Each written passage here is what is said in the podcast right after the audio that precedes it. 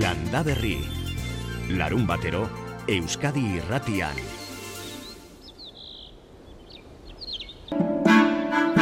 Nik goizien ertentzian, eta beti esperantza horrekin, ez, ze arraipiatuko dekin, o ze leku, o... Beti zeok e, ilusio bat itxasuen ematen dikena.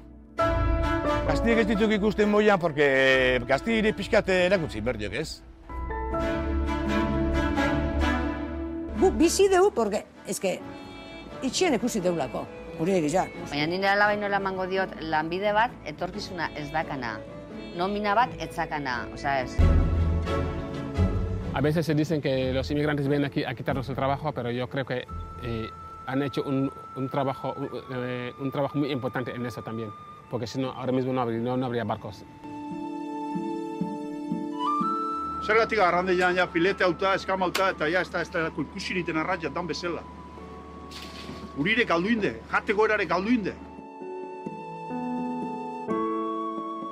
Hau bai, eh? Inaz? Hau da, fresko. Hau da, fresko, fresko. Txasoti parrilla. Euskal Herriaren marka landu behar dela eta Bai. ez dut ikusten e, itxasotik heltzen zaionik, ez? Eta Euskal Herria zerbait izan baldin bada itxasoan Itsasoan izan izan gera, ez? Galdera hori da. E, zema denboran e, iraun araziko diogu, guk orain hitz egiten diogun honi, Jakin da ondala bosten urte, itxaso zabal horretan herrio parte zela. Ez ote deu, bosten urte hoetan bizi izan dan herri bat izaera batekin, arrantzale izaera batekin, ez ote deu, o ez ote dute ondorengoek buelta bat emango, honek jarraipen bat izateko.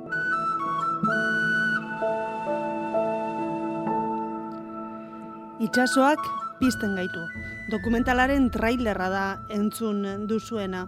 Itxasotik bizi izan den herriaren, getariaren iragana, oraina eta etorkizuna batzen dituen itxas dokumentala.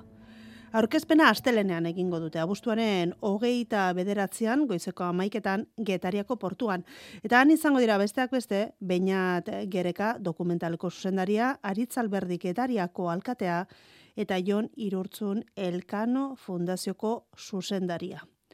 Gure ondorengoek ez ote diote honi buelta bat emango honek jarraipena izan dezan, galdetzen da dokumentalean. Ba erantzuna, Eusebio Arantzamendi Bizkaiko Arrantzalen Kofradien Federazioko presidenteak emandu aste honetan, albiste faktorian. Po, po, po, po. Ez da, ez da, txarto guztien dutena, bai, eta danok guztien dugu, eh? gu gabizenok, bai, Eugenio eta bai mireneaz txarto guztien duguna, bai. Eta hor gabize aldanik esen, bai, gobierno asko e, ati joten da danak etxen danon artin zerbait bide topaten duen, baina geru apenas ikusten dugu. Eskolan ba bil jenti, sobre todo makinan da jentia baina hortik urteten da genin, lautik iru, lautik iru, lautik lau espari, tailarretaruz, liorrearuz, e, biharrea, mantenimenture. Orantxe kontatuko dizkizuegu Eusebio Arantzamendik aurten egaluzearen kosterari buruz esandakoak eta horretaz aparte bihar uarte harakilen ospatuko den hartzai egunean aurkituko dugunaz ere arituko gara. Goizeko bederatziak eta saspi minutu ditugu egunon eta ongi etorri landa berrira.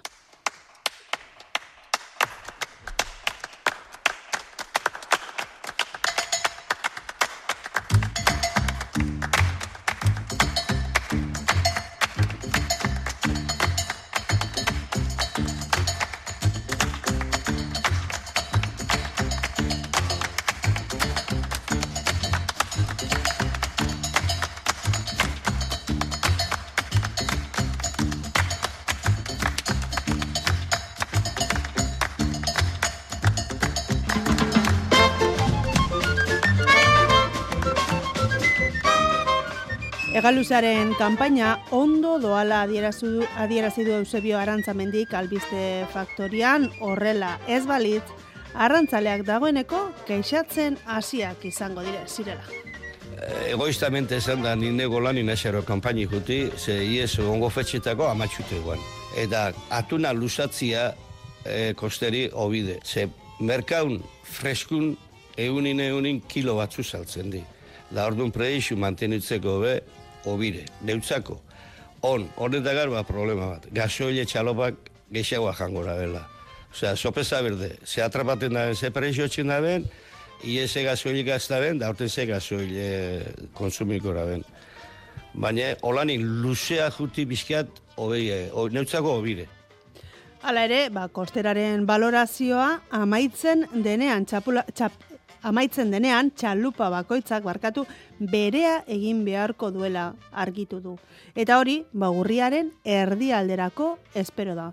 Aurten, iaz ez modura, abustuaren amaieran egaluzaren kuotaren erdia bakarrik arrantzatu dute, eta hori ona da. Aurten, lehenago, orain dela urte batzu izaten zituzten moduko kostera egiten ari direla argitu du. Ekusten dauen kosteri da lehenako kosterin molde. Guk jundan e, la urte arte, ero urte arte, kuotek iztu hamatxu sekule atunanik, eh? Eta lehen e, kosteri e, Domingo Santo Une arte beha arratzen ebilixegan, nine arrantzale izan, eta Domingo Santo Unin gure txalopi arratzen ebilire. Ez da normala etorri eta hileta erdizin e, amazazpi milioi kilo, amazi milioi kilo agotati. Hori ez da normala plai de jun, da ondarra hartzi bezala, hori ez dut, ez dut ondo guzten. Hau kosteria bondune, lengo zarra moure, ba, nitzago hobetu aru, hobetu gusten dut. Hala ere kontuarin izan behar da, arantza diren hitzetan egaluzea arrantzatzera doazen itxasontzie, edozein itxasontzi joan daitekela, baita arrastean ibiltzen direnak ere, eta horrek itxasontzi tradizionalei baukerak murrizten dizkiela. Egaluzaren kanpainaren erdia beteta, antxoaren kanpainaz ere hitz egin du arantzamendik. Antxoaren arrantzakot ere oraindik ez dutela bete argitu du, beraz gura arraindegietan bertoko antxoa ikusten jarraituko dugula. Bai, hundigan ez da bete, ez da ez da gauza handi faixe faltako, baina hundigan, e, ba, zeide mila kilo, saspiru mila kilo faltako hori, e, kupua betetzeko. Da gero, daz, txalopak itxi haua antxoan, antxoa dedikata, eta aparte kupu euneko gitxia garre. Ze, ongun da garre, bos mila kilo handixak, eta lau mila kilo euneko txikixek. Eta horretxek hauetaten dago. Asti urtero Bizkaiko golkoko a, golkoa aztertzen du antxoaren e, biomas aztertzeko eta urtetik urtera antxoa kantitatea handituz doa. Hori dela eta arrantzelek antxoa arrantzatzeko duten kuota handitzea eskatu dezaketela azaldu du, baina ez dutela nahi eta zergaiti ere argitu du. Hori baino kexabarik ez du nahi. Ze, nahi dugenara, albara geuk nahi dugenara, bakotxe bere kuoti, txalopa bakotxeak bere kuoti eukitzi. Eta berak administrara txile hori kuoti hoi. Zegon, pastel batetik jaten da. Eta tanak, antxoa txikisean, badan atuz, amar mila kilo atrapa berdagenak, amar mila kilo. Eta sortzi atrapa berdagenak, sortzi. Eta bakotxeak bere kuoti agarrenin, amar mila kilo antxoa txikise, 0,40ko egiztago ekarriko. Jungora, handixan bile. Hoxe nahi dugu, ia albaro eh, ez kapaz, eh, batzuk atxik eh, ez kapaz eh, repartu etxeko. Era horretan antxoagatik lortuko luketen prezio ere altua izango litzatekela uste du berak. Urtebetez, urtebetez froga egiteko eskatu du Bizkaiko Kofradietako Federazioko presidenteak.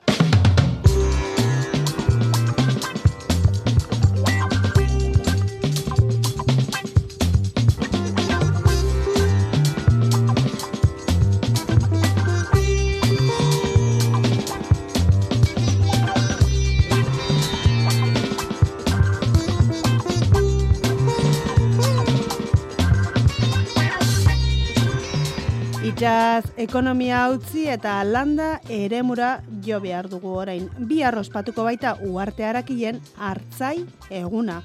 Berrogeita amalaugaren edizioa du aurtengoa eta milaka bizitariren jopuntua izaten da abuztuaren azken igandean ospatzen den jaia.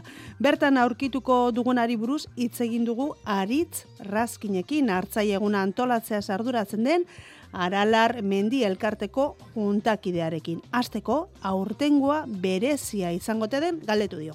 Bai, ala izanen da, bo, behintzat guri, antolakuntzan gaudenon aldetik, berezi izanen da, izan ere emeritzitik ez dela edizio normal bat egine, egiten, e, eta erronka handia da. Hogeian egin genuen hartzei eguna soilik gazta txapelkatarako izan zen bakarrik, eta hogeita batean saiatu ginen berriz egiten, bai, ba, baino hori izan genuen komeri izan zen, ba, oraindik musukoekin gemiltzala, eta ordun oso gauza mugatu izan zen. Soi gaztana, eta gero arratsalden artintxakul txapelketa. Aurten, guztiarekin gatoz. Oiko moduan bueltatzen da e, hartzai eguna edo zerbait e, gehiago gehitu diozue?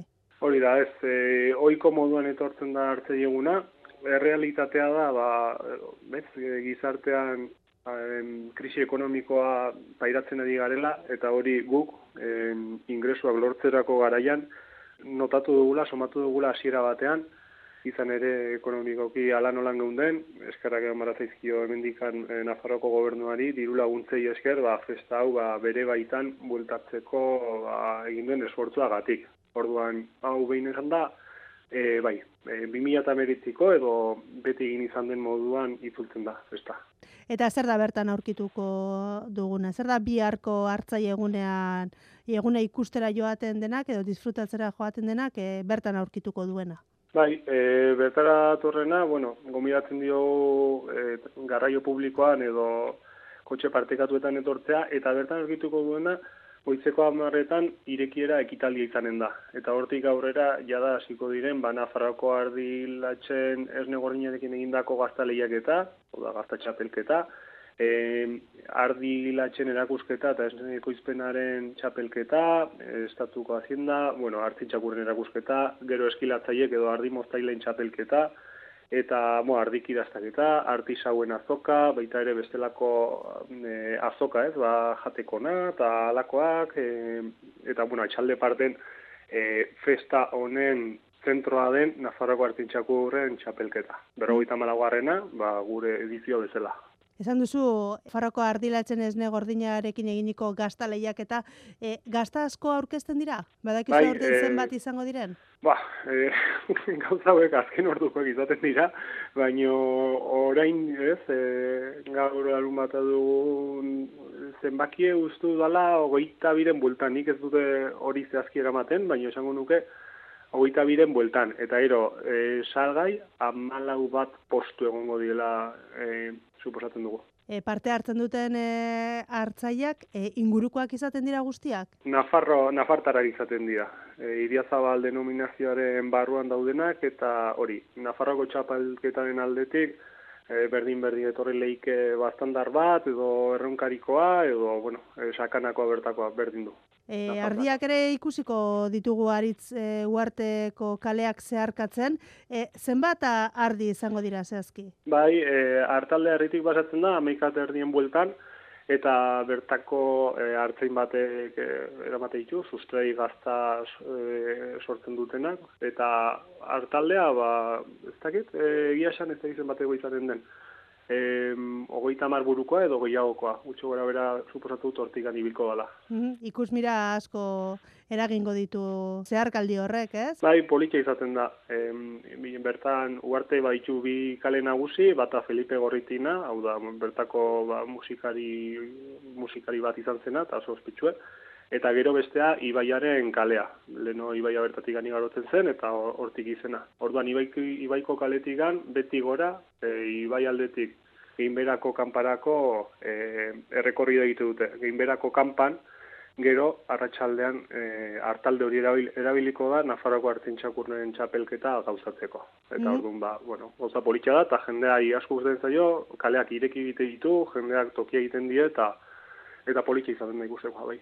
Artzai eguna aritz garrantzitsua da uarte arakilentzat eta sakanarentzat? Bai, bai, bai, e, nolait esataren uarte arakil, bueno, baitu beste ondare batzuk eta beste bat kontu, baino gaira, gaiarekin e, hildotuta, bai, esan beste modu batez edo gehiago nabarmentzen duela gure Nafarro edo Euskal Herriko edo baita estatu mailako e, panoraman. Bai, esan lehike festa honi esker, e, ugartarekil ba, nola bait mapan jartzen duela. Eta zakanako ekonomian, ugartarekileko ekonomian, e, e, pixu handia du hartzaitzak? E, bertako ekonomian, e, baditu hartzai batzuk, ez da populazioen gehiengoa, ez da gutxiago, ez da gehiago ere, e, egunak bertan, bertako ostalarien gan, e, ondorio positibo handiak ditu, baino hartzai eguna Nafarroko hartzai gintzaren mundu hontan bere biziko garrantzia du izan ere bertako e, txapelketa provinziala edo e, ugarterakin ospatzen da hori bi hartxe bertan igandean bai garrantzitsua da Eta gaur eguneko egoera ekonomikoak eta bai lehorteak nola eragin die zuen inguruko hartzaiei eta ardiei beraiei? Bai, e, aurtengo egoera oso kaskarra da. Adibidez, e, kasuak ditugu ba, urbasan edo aralarrein, e, aralarren, ez, orain e, mendietan daudelaik, ba, idortea dela eta eta belarra hazi ez denez, hor goiko pastuetan, ara beltzain batzuk, hartze batzuk, e, beraien etxabera jaitsi dituzte, baiara barrualdera, eta orain pentsuakin edo lastofardokin edo da, edo da bitzatela e, hauek ornitzen, hauek jaten ematen. Eta, bueno, kontuan izan barra da, oraindik udaran gaudela, e, berez abera hauek mendian egon barko luketela, baino pentsu honetaz elikatzen nahi diela, eta oraindik negua falta da, eta urtea oso luzea da hortaz, e, eta, bueno, kontuan izanik ere pentsua eta, bueno, bizitzaren karestitzea, e, bai, gogorra da eta ta luzea eta horrek ere ba, bere ondorio ekonomiko kasu honetan e, txarrak ditu. Bai, ez da urte erreza izanen. Ez da urte horreza izango ez. E, zenbat bizitari espero dituzue arit biharko festan? Puf, e, bizitaria, bueno, hau tengo, hau tengo edizia izango litzateke emeretzikoari eustea. Ordu gure intentzioa da gauzak ongi ateratzea, urtero bezala, baino erronka horrekin, ez? Berez kuratzearena. Orduan zen da jende torko den, berez e, ez dakigu, guk egingo dugu betiko prebisioa, bo, betiko e, moldaketa, hau da, saiatuko gara dena galik eta hobekien egiten, eta beste urte batzutako esperientziaz baliatuko gara. Milaka pertsone etorri hori izan etortzen dira normalean, eta goiz eta arratsa arten guztira, ba, ez dakit, e, zenbaki bat botaz gero, bos mila edo bai, herriaren populazioa biderkatuko litzateke, ba, ez da, sei edo zazpi aldiz. Bai. Mm Bueno, ba, aritz eh, errazkin, mila-mila esker eta disfrutatu hartzai eguna. Bai, esterik asko zuei harrere egiteatik eta gonbidatuak danok ba, biharko egunera.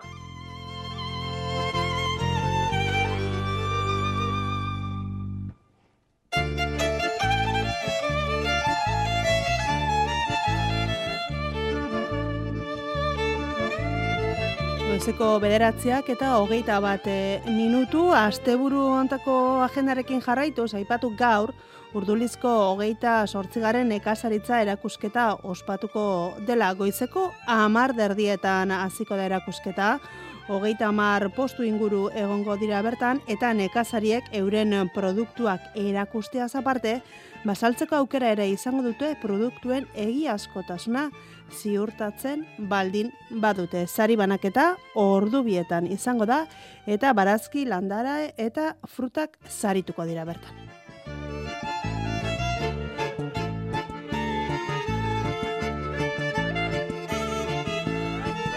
Eta bi arrotzagabian, abodin, mugen eguna ospatuko dute mugarrien asterketarekin eta akta sinadurarekin hasiko dute eguna, eta ondoren dantza eta txistu emanaldi egongo da eta maitzeko herri baskaria.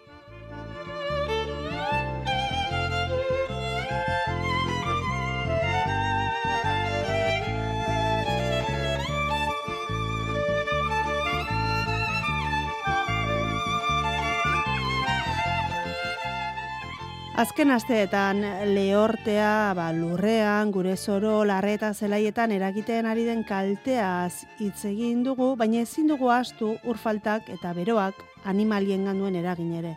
Gaurkoan, zugengan jarriko dugu gure begirada. Arantzadi zientzia elkarteak gure inguruan bizi diren zugekiko ba, dugun begirada hobetzeko asmoz, e, zuge bizi ekimena antolatu zuen eta horren aitzakian, ba, Jon Garin arantzadiko kide eta suge bizi proiektuaren antolatzailerekin hitz egin dugu ekimenak utzitako emaitzei buruz. Eta horretaz aparte, ba, sugeengan lehorteak eta beroak duten eraginaz galdetu diogu. Bueno, orokorrean, eh, animali ektotermoak dirau da, kanpoko temperaturarekiko menpekotasuna dute. Eh, sugeak ez ditugu negu hotzean ikusiko, eh, aktibo, eta egia da beroa e, beraien aktibitatea mugiarazteko garrantzitsua dela. baina e, garai hauetan izan ditugun berote handio hauek, da beraiei ere ez, ez die mesede egiten. E, hobe esan da, portaera desberdin bat izaten dute, dala, e, bere beraien aktibitatea edo e, eguneko bi partetan banatzen dute. E, normalean udaberrian gaudenean, ba ohikoena da sugeak e, egunaren erdialdean e, ikustea, izan ere bero gehiena edo bero gehien egiten duen momentua, ba ez dakit ordu bitatik seiretara bitarteko ordu tarte hortan izaten da. Baina berote handia baldin badator edo bero aldi handi bat egiten dutena da goizian goiz aktibatu, baina gero ez dira gai e, dauden temperaturekin eguzkitan egoteko horren beste bero egiten baldin badu. Orduan ikusi daitezke edo goizian goiz edo atxaldean ja bai iluntzean e, izan ere hor bilatu dituzte temperatura egokienak. Bueno, entzun duzu, eh? Zugeek ere guardiko beroaldiak saiesten dituzte. Beroaldiaren ondoriak alde batera utzita, zuge bizi ekimenak zer nolako emaitzak utzi dizkidien ere jakin nahi izan dugu. E, lortu ditugun aurtengo emaitzak, ba, orain dela gutxi jakitera eman ditugu, eta, bueno, Euskal Herrian dauden amaika zuge espezietatik amarren inguruko informazioa lortu dugu, hau da, iritsi gara e, espezie askoren inguruko informazioa biltzera, guztira okerrezanago berreunda berroita mara aiputik gora e, jaso dira, eta ekimenean parte hartu dute, ba, gutxi gora bera eunda berroita mar pertsonak. E, beraiek igorri dizkigute, e, ba, martotik ona ikusi dituzten zugen argazkiak, eta, bueno, ekimenaren helburuetako bat, ba, bizidun hauen inguruko informazioa biltzea da. Argazki horietan imaginatzen du jarriko zutela baiteren non ikusi duten. Bai, e, batzutan ez du gustatzen puntu zehatak ematea, e, ba, bueno, e, espezie mehatatuak edo eskaxak baldin badira, ba, ez dalako, os, ez, ez ondo iruditzen, baina orokorrean bai eskatzen dugu toponimoa eta alden neurrian koordenadak ematea, guk bai, guretzako bai garantzitsua dela ezagutzean non, non topatutako espezia den. Arantzadik martxan jarritako ekimen hau, eh, zuge bizi ekimena, zer da zehazki eta zein da zein dira ekimen honen helburuak?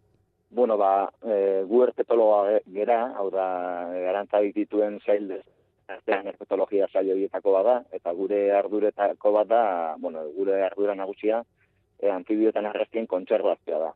Lan gehienak anfibioen bueltan egiten ditugunez, ba, narrastiak pixkat baztertuta utzi izan ditugu edo gizarte mailan lan gutxiago egin izan dira orduan ba espezie asko edo talde inguruko informazio oso urria dago.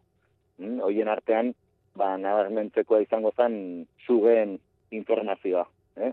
Zu, zugen inguruan oso datu gutxi dauzkagu eta bueno, bai ekimen honek helburu bikoitz bat dauka. E, alde batetik bizidun hauen, hau da, zugen inguruko informazioa biltzea eta beste alde batetik azkenan biz- bizidun hauek e, beste animtia batzuk pairatzen ez duten e, mehatxu bat izate dute, dala e, gizakiaren aldetik jazarpen zuzena jendeak hile egite ditu, jakin gabe kasu askotan, ba ez direla ez dutela poz, pozoirik eta ez dutela arazorik ematen. Orduan, kasu honetan, gure helburua bikoitz hori da. Alde batetik ikertzea eta beraien inguruko informazio bilketa ukitzea, baina beste alde batetik saiatzen gara gizartea ez den ba, ingurumen hezkuntzaren alorretik. E, ba, bueno, badakigulako ba, e, urrututik datozen sinesmenengatik eta ba, bizidun oso ba, ez dakit, e, persegituak izan direla denbora luzean, eta orduan, ba, bueno, beste helburu hori ere badago.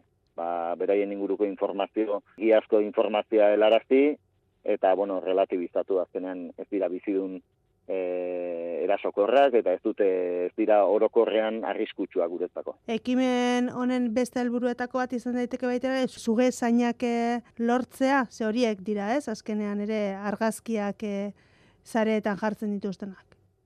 Bai, bueno, ekimen honen parte izaten den jendeak bilatzen duena da pizkat jende konbentzitua edo naturarekiko errespetua handia daukaten jendea, baina azkenean lortu behar beguna da beldurra edo urrutitik beraien inguruko, ba, bueno, e, ez ikusia daukaten pertsonea hoietara iristea, eta egia esan, ba, nahiko kontentu gaude, ba, uste dugulako iristen garela, ba, beste era batera iristen ez garen publiko horretara, alde batetik. Eta gero bestalde ez dut esan emaitzetan, baina uste du garrantzitsua dela azpimarratzea ere, ba, jaso ditugun argazkietatik euneko irurogeita mazazpia e, biziri zeuden animalienak direla. E, hori da, ikerketak ere bali hori ematen digu. Ikusi ditzakegu zenbat eh, individuo e, oren argazki dauden individuo hilak eta biziak. Mm? Eta egia esan, proportzio igual jendeak usteko du asko dala, baina ez da horren beste. E, izan ere, ba, bueno, e, bai errepideetan zanpatuta asko hil daitezke, eta bide hortatik lortu daiteke informazioa, edo bestela jazarpen zuzenaren bitartez, bitartez ere hil egiten dira. Orduan, ba, bueno, e, proportzioa iru, lautik irukoa izatea, ba, uste dugu emaitza positiboa dela. Bueno, ba, Jon e, Garin Arantzadiko kidea eta zugei bizi ekimeneko antolatzailea, mila mi esker eh, azalpen guzti hauek emateagatik. Zuei, zuei. Landa Berri. Bueno, albizteak eh, amaituta orain eh, zalantzak argitzeko ordua ailegatu zaigu landa berrin eta horretarako ba, badakizue gure WhatsApp zenbakia 6 sortzi sortzi 666 Telefono, zuzeneko telefonoa ere emango dizuegu, deitu nahi badiguzue, behatzi lau iru, 0 bat, bibi, 00, edo nahiago baldin baduzue emaila ere badugu landaberri abildua eitb.eus. Eta zalantzak argitzeko, behemen dugu gurekin eh, Jakoba, egunon. Egunon, danoi. Egunon. Eta gainera gaur, ba, opari txiki batekin etorre zara, ez? Bai, gaur sagar batekin nator. Aurten berez e, e, toki gehienetan ez urtia da, ez da sagar urtia. Baina sagar batzuk e, urtero ematen du, lehenko hastian eus eta aipatu gendula. Eta, bueno, gaur bertan ere jarri dut, ba, bizi baratzea eta nire sare sozialetan e, pelestrinei buruzko ba, sarreratxo bat. Eh? Erakusteko e, goizeko sagarrak, batez ere jan sagarrak direnak, e, urtero ematen dutela. Mhm. Hau da, denbora daukatelako gero, ba, bere reservak osatzeko, eta negu etorri baino leno, orduan urtero emateko arazoik ez daukate. Eta pelestrina, ba, oso sagar bitxila da, e, txorten potolua du, mamitsua, ez da txorten e, lehor eta meme oitako baduna, marra gorri ditu, eta, bueno, hasieran berdia da, gero horitu egiten da, eta, bueno, jateko oso, oso eh, oso ona da. da, gero probatuko ezu. Vale. Mikatza ez da orduan, ez? Goxoa da. Ez gozua da, bai. Bueno, sagar gaztila da, Mhm. jan, jan sagarra da. Ez da Txikitxoa? E, bai, bueno, hau tamaina txikikoa da, baina galantak izatea, eh? Bai. Bai, bai, bai. bai. Mhm. Mhm. Bueno, ba, esan, esan diguzu, zarean, zure bizi baratzeko zaretan ikus dezakegula zagarraren, e, gaur ekarri gu- diguzun zagarraren eh, argazkia, Eta aipatu nahi dut baitere, zare sozial horri horretan ikusi dugula bihar e, legazpiko aitzondo berezi ezagutzeko bizitak ere antolatu dituztela Bigipuzkoako parketxe Bai. zareak antolatu ditu. Bertan jartzen du aritz kandudunak eta kandugabeak bereizten otedakikun galdetzen digute, Mhm. eta esaten digute, ba, bueno, ba, konbidatzen digute, aritz kandu, e, kandugabe hori bizitatzera, ez? Bai. Bueno, mm, e, ikusita, ba, badirudi oso oso berdinak diala, e, kanduduna edo kandugabiak esan nahi du, e, ezkurrai euste jon txorten hori luzia dan, kanduduna, Bai? edo ila bat ez dun. Eh? Ah, edo lau. da kandugabea. Ah, Orduan da akerkus robur eta akerkus petrea, eh? e, bi espezie desberdina dira, guk ikusi eta normalian bereizten ez dianak, eh? edo zuretarako ba, bereizten ez dianak. Eh? Baino bai badute bere desberdintasuna.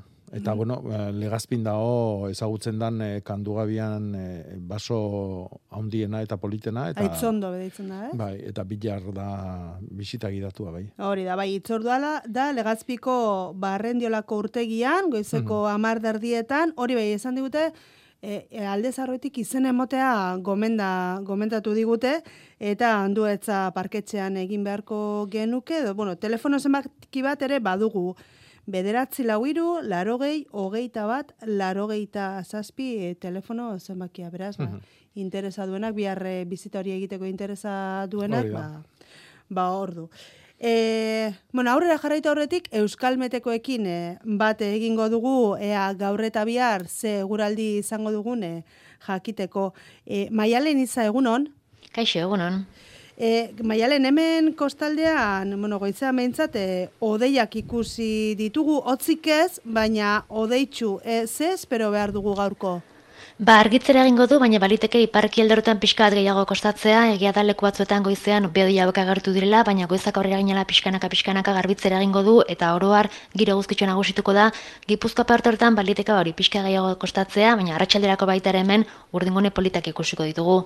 Horrez gain esan zu temperatura epelarekin hasi dugu eguna, temperatura gaur igo egingo da gainera, barnealdean maksimoak hogeita zazpi, hogeita margadin gurukoak izango dira, kostaldean hogeita bosaduren bultan gelituko dira, eta beraz, eguraldi atsegina izango du, eta temperatura nigoera nabarituko dugu. Mhm, Eta barnealdean, bueno, odeirik ez, ez? Ez, ez laster garbituko du, eta arratsalde oso guzkitzu izango da. Mhm. Eta biaz, biharko maialen zer espero behar dugu? Ba, batetik aipatu behar dugu temperatura are gehiagoko dela, hegoaldeko haizea arroi biliko da, goizetikan eta horrekin maksimoak igo egiten dira, hogeita mar graduak handituko dira denean, leku askotan barnealdean baliteke hogeita mausadura horbiltza baita ere, eta bestetik, goizean bai, giro guzkitxarekin jarraituko dugu, baina arratsalderako berodoiak ugaritu egingo dira, eta bariteke arratsaldegago partean zaparra bat rumoitxu batzu botatzea, eta beraz, bihar bero egingo du, eta gainera arratsaldegago partean ba, eguraldia nastu egingo da. Mhm. Eta datorren astean, eguraldi nazi horrek jarraipena izango du? Bai, hori da, astelenean beroak baitare beroarekin jarraituko dugu, eta bai, astelenean zaparra trumotxo bota ditzake, aste azkenean baitarekin, eta beraz, datozen egunetan, ba, bero honekin jarraituko dugu, eta baitare, ba, giro nasia izango dugu. Mhm. Bueno, ba, maialen mila esker eta disfrutatu asteburua. Agur. Bueno, ba, entzun duzu, eh? E, asteburuan, ba, eguraldi ona eta beroa izango ditugu, eta astelenetik aurrera jako ba, ba ekaitza. Eh? Mhm. Pasaren astean aipatzen genuen eh, hitza, ez? Nola zen eh, pasaren astean ekarri gen zen Oratxe. Oratxea. Bai, oratxea, Ekaitza, bai, ez? bai. Esan nahi zuen. Bai. Ekaitza edo erauntxia edo enbata. Bai, hoi da, hoi da. Mhm. Mhm. Eta, Ba, hoxe. Da, aste hontarako Asteantako ekarri dizuet de erronkaritik beste hitz bat, Mhm. basabi. Basabi. Basabi edo basarbi. Basarbi. Bai, eta da arbila, esateko, arbila. Aha. Basarbi. Basabi edo basarbi. Basabi edo basarbi. Mhm. Eta horixe, arbila. Eta nola guain eh, arbila ereiteko sasoian gauden, eh, Mhm. hain justu... Bai, entzule bate galdetzen zigun eh, gure WhatsApp eh, zenbakian egunon, landa berri eh, Jakobari galdera, arbi ereiteko noiz da garai ona galdetzen duela. Bai, bai da. E, arbila ereiteko mm, guk ikasi deu abuztuan erditikan atzea. Mm? Orduan Mhm. baia, e, noiz nahi egin daiteke. Mm? e, bueno, prueba egin nahi izan ezkeo, ni gomendatuko nun joke jendiai, ba, saio haitia, hilgoran e, erein, mm? Ze, sustrai egunean, noski, arbila Mhm. ondua edo burua nahi deulako, e, e, eta hilberan ere bai. Eta orduan, oain hilberan gaude, eta astelen aste hartia eta aste azkena izango ditugu sustrai egunak, eta urrungoak izango dira irailan amabost amasei amazazpi, hilgoran.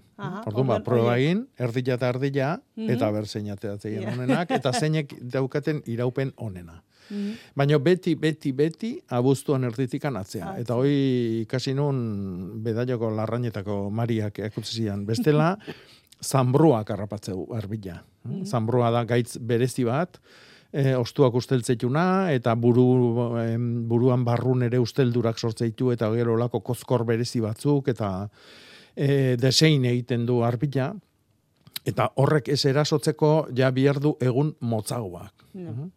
Orduan ba, ba oantxe, oantxe gaude, eguna- arbi Eguna sasoian. mosten hasia dela eta. Hori da. Mhm. Oantxe ez du, jende asko egiten arbila, baina Baina, bueno, Mhm. hor dago gomendioa. hori da. E, bueno, beste galdera bat, nola jakin kuiak noiz bildu eta nola kontserbatu. Udaberrian landatu nituen, eta handi handi daude, luzeran hasten diren horietakoak dira. Hmm. E, bueno, beti txortena ibidatu behar ditugu. Hmm? Hau da, landaria, landarea lotzen duen txorten hortara. Mhm. Konserbatzian pentsatzen nahi bali magea. eh? Hau da, setxun jateko nahi deunian. Eh? Behin ja azalan kolori aldatzen hasten danian, jan dezakegu. Eh? Horrek esan nahi du, barruko mamila ere zuri-zuri izatetik luzie oitan, eh? itzaiten nahi, gernikako kuiatan. Eh? Mhm.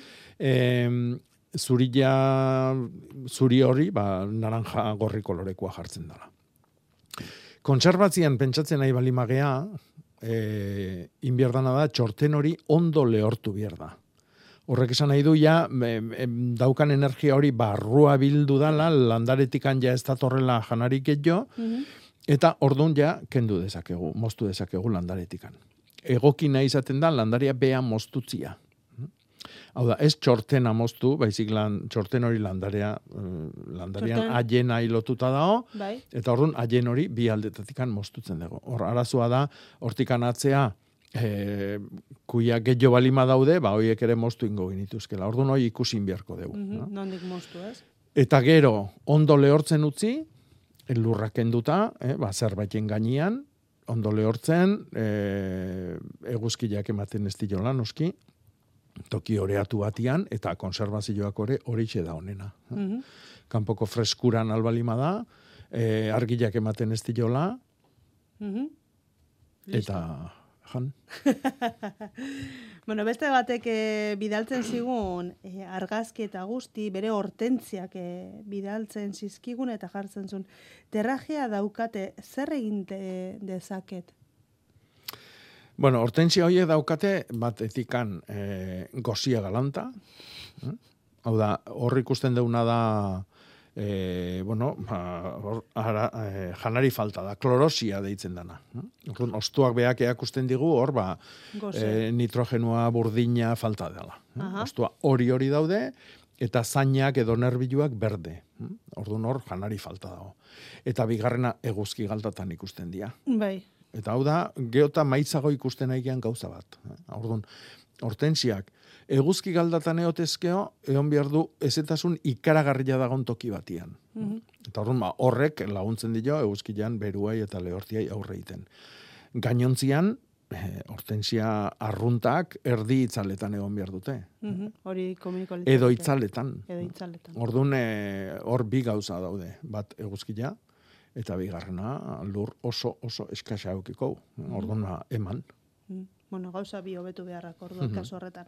Beste batek dio, laurel real baten eh, fruituak bildu ditut ereiteko asmoarekin, nola jokatu beharko nuke beraiekin? Bilbotik idazten dugu, amaiak.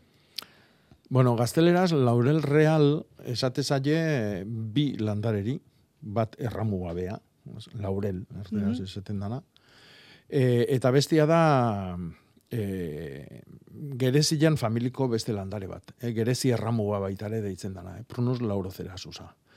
E, bilakin berdin jokatu beharko genuke, hauek, ba, bueno, gerezi tankerako fruitu ematen dute, orduan mamilloi e, usteldu egingo da, edo ilartu egingo da ezurran bueltan, eta, bueno, ezurroik euki behar ditugu kanpuan, negua sentitzen, e, egokina izango litzake ondarretan sartuta, e, kanpuan, euriak bustitze ditula, eta bustitzen espalimadia, euri gutxite malimadu guk ureztatu, eta gero otxaila iristen danean, atera handikan, eta erein, Mhm, Horrela. hoixe. Ba, Arraxa ematen. Bai, bai.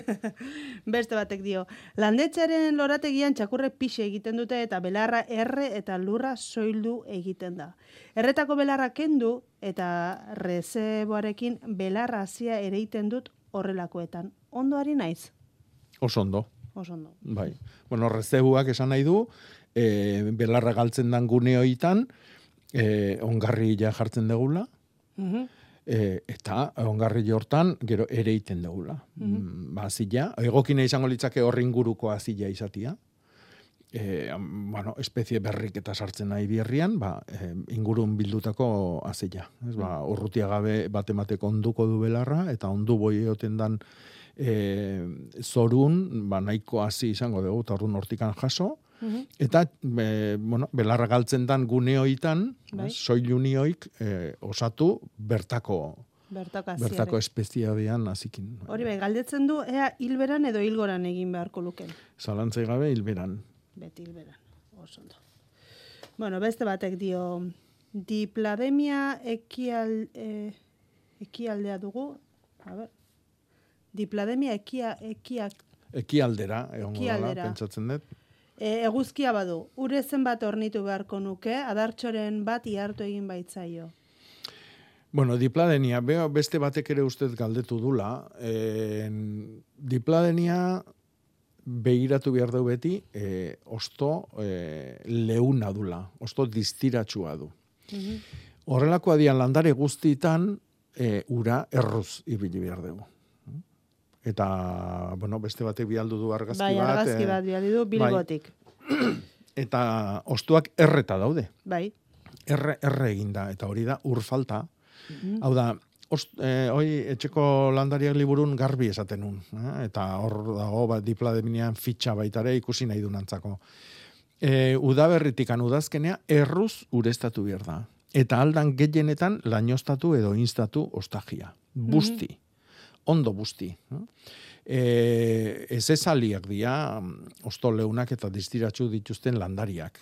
Zona tropikal bustietakoak diralako. Mm. Orduan, hoi aldala, hoi imitatu inbier dugu. Da, ura bota beharko diegu ostoei edo lurrari berari. Bilai. Bilai. Bilai. Mhm. Bilai. Erruzura orduan. Bai. Mhm. bai. Beste batek dio, negutegian noiz jarri behar dira lekak eta ze zaintza behar dute? Mm, bueno, e, zaintzatik hasiko gea, Vale. eh, lekak e, dia, noski, hitzak esaten du bezala, lekadunan familikoak, eta lekadunan familikoak kontuz ongarrik eta gehiagizkoakin. Mm? Horrek ekartze ditu gaitzak, e, batez ere lepoko e, ontsuak, eta baitare izurritiak, zorri beltzak eta bar. Orduan, ongarrik eta gutxi. Orduan, e, aprobetsatzen da normalien ba, aurreko e, usta jaso dugun usta horren e, ongarri kondarrak aprobetsatuko ditu eta gero berak gaina lurra aberastu egiten du nitrogenot. Orduan, e, kontuz ongarriketakin. Noiz erein, ba, bueno, ba, barruan, e, leka ja pf, e, martxuan erditikan hasi, eta guain hilonen bukaera alde arte normalian ereiten da negutegitan. Ah. Eta jate nahiko gea, ba, azaruan erdialde arte edo. Orduan, oraintxe bertan nahi balimadu erein daiteke. Mhm. Kampuan, normalian, e, abuztuan hasiera, abuztuan erdin behandunea ere iten diazkenekoak, baina baten batek aprobetsatu nahi bali madu, nik kanpuan oain ere ere ingo nuke. Mhm. Eh, Ez da, o- ez da otxuraik, baina hemen badakigu udazkena oso nahi izaten dela. Eta orduan, pentsa, azaruan, leka berrik jaten, ba, ze lujua, ez da. Bai. eta berdin zaio hilgoran, hilberan, E, ereiteko e, eta gaina leka frutan bildu nahi deunez, ba, hilgora izango litzake egokina. egokiena. Bai. Mhm. E, beste bate galdetzen du, ea kipulak noiz jaso behar dituen. Bueno, tipula jasotzeko, e, edo patatak e, edo lakuak jasotzeko, hilberan jaso behar dugu, eto, sus, eta sustrai egunian. Eta orduan da, hori da, datorren astian, astelen aste hartia eta aste azkena datorkizkigu, oitako oso egun onak. Mhm. Egualdi jakin e, trumoia eta barra ipatutxu, orduan, ba, berze tarte Bai. bilatze deun, ba, lurra lehor xamarra egonik, ba, jasotzeko. Mhm. Baina bai, e, hause da, eh, hilbera. Hilbera da egokiena. Bai. Bale, jartzen du beste. Porruarentzako e, zareari buruz galdera sortzi milimetrotako zuloa egin omen dio, e, ez alda gehiagizkoa. Bai, bueno, eh, aurreko hastian euste eta aipatzen zula batek e, ba, urteko agendan, ilargi eta landariak ateratzen dugun eh, lanak eta jasotzen ditun agenda hortan aipatzen nula e, sortzi milimetroko begila biertzula sariak. Mhm. Baino, ez, hor, hankaz hartze badago, 0,sortzi milimetro Ah. bihar du. eh? Bueno, orduan da, bera milimetro bat, baina- duenean ez alda gehiagizkoa. Bai. Eh, Zatik, euli txiki txiki bada, e, porruan euli joi, eta eh, noski hortikan sartu ingo litzake. Mhm, Vale.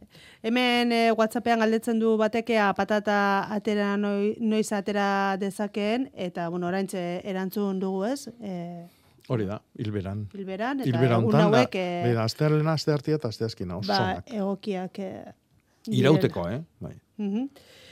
Gero, e, bueno, imeilean ere esan dizugu, imeileare bidali dezakezuela, eta e, bentzule bate ga- galdetzen du, Bacillus thuringiensis bota eta gero segurtasun egunik itxaron behar da fruitua jateko, eta diatomeaz lurra bota eta gero? Ez, ez batakin eta ez bestiakin. Mhm.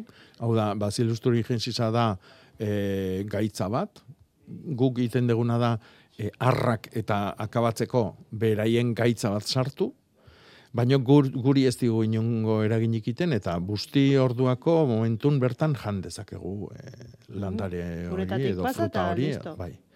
Eta diatomeakin berdin. Diatomeak dia alga fosilizatu batzu eotu eta oin kristal txikik esango genuke, batez ere kaltzioa daukatenak, magnesioare bai, eta bar, baino guri kalteik ez digo egiten. Mhm, Oso ondo. Beste bate galdetzen zigun baita ere imeiez. Kalabaza batzuekin arazoa dut eta azalpen bat eskatu nahiko nizueke. Hiru denboraldi daramatzat herrian dugun lurzaian kalabazak landatzen. Bi hilabeteren ostean atera dira lore emeak. Arrak lehenago hasi ziren oso handiak eta ederrak.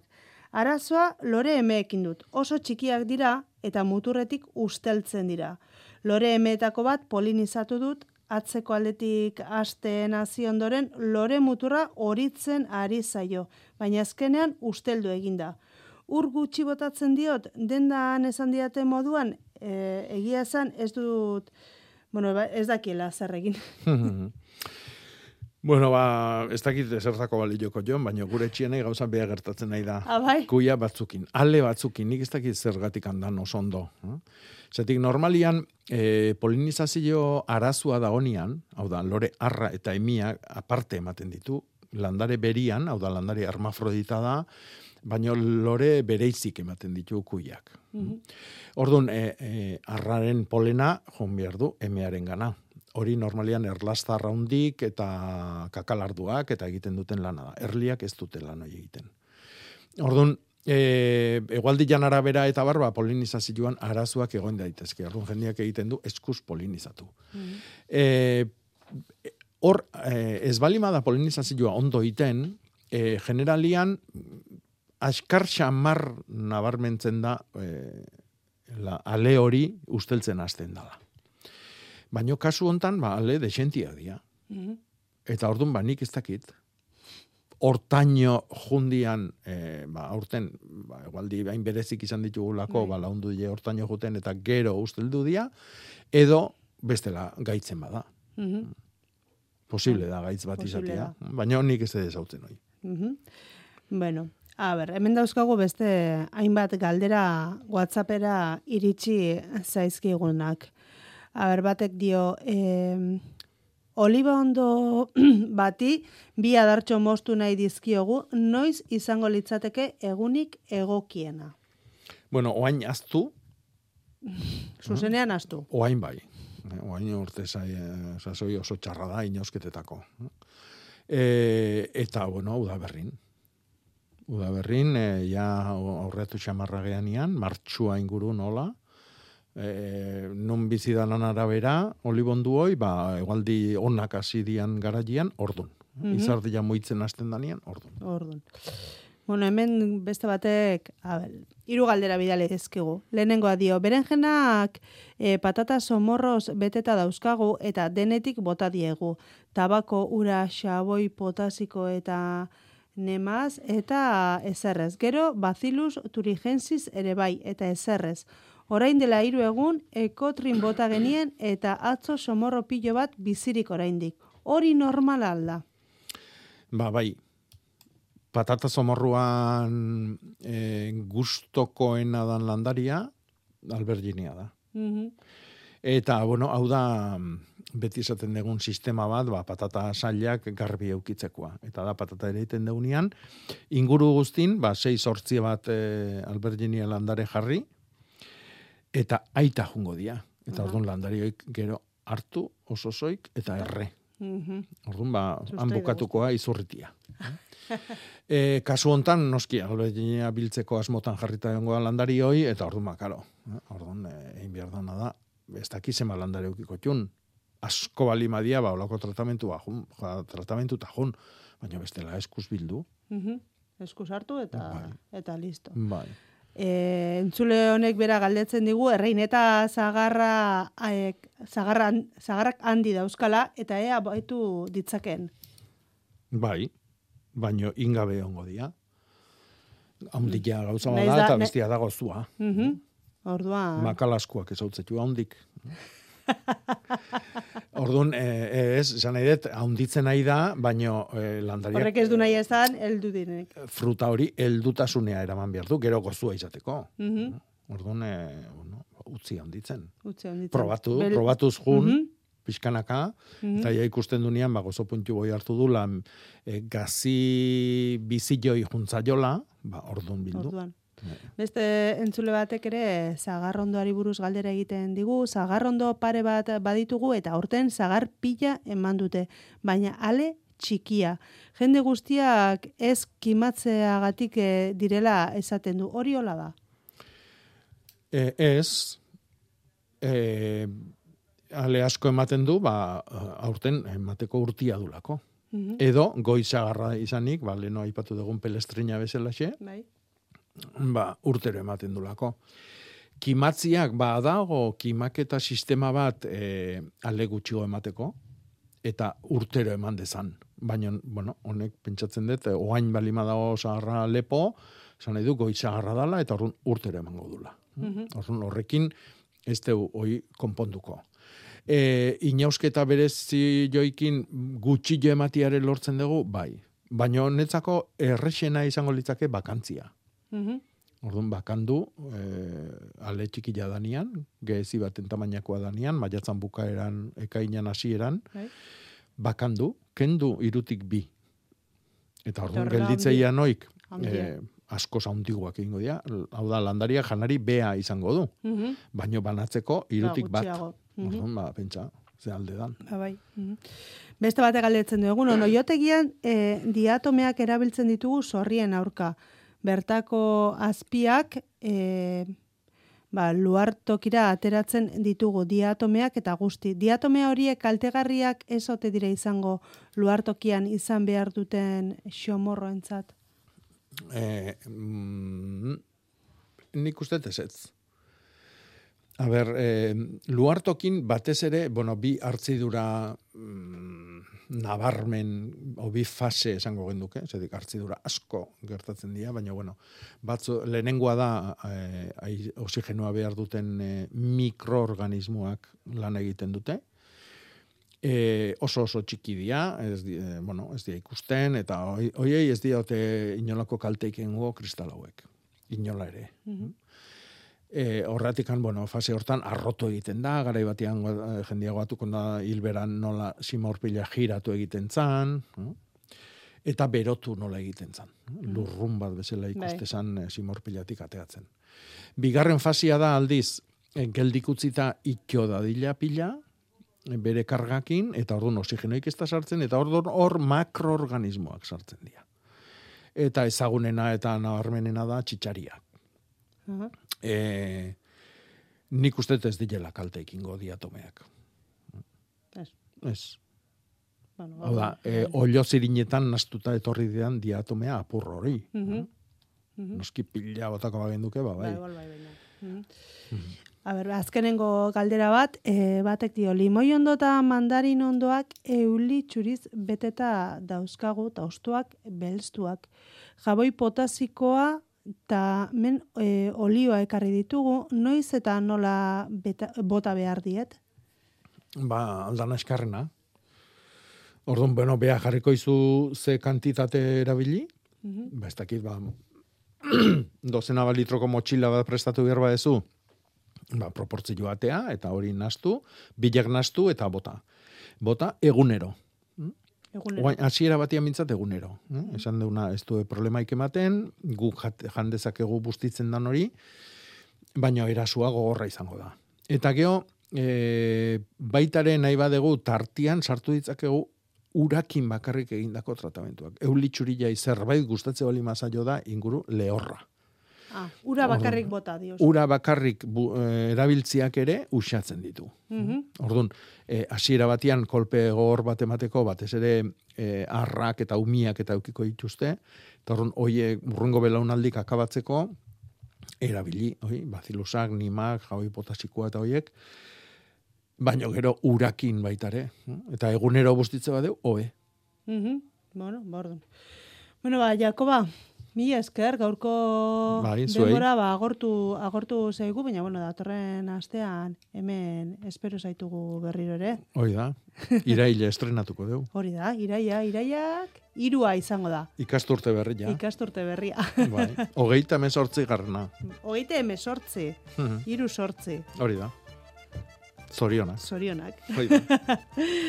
Bueno, eta guk hemen eh, amaituko dugu gaurko landa berri saioa, eta ba, marauneko gure lankideek utziko zaituztegu unai urreagaren gidaritzapean. Mila esker, eta ondo pasatu asteburua.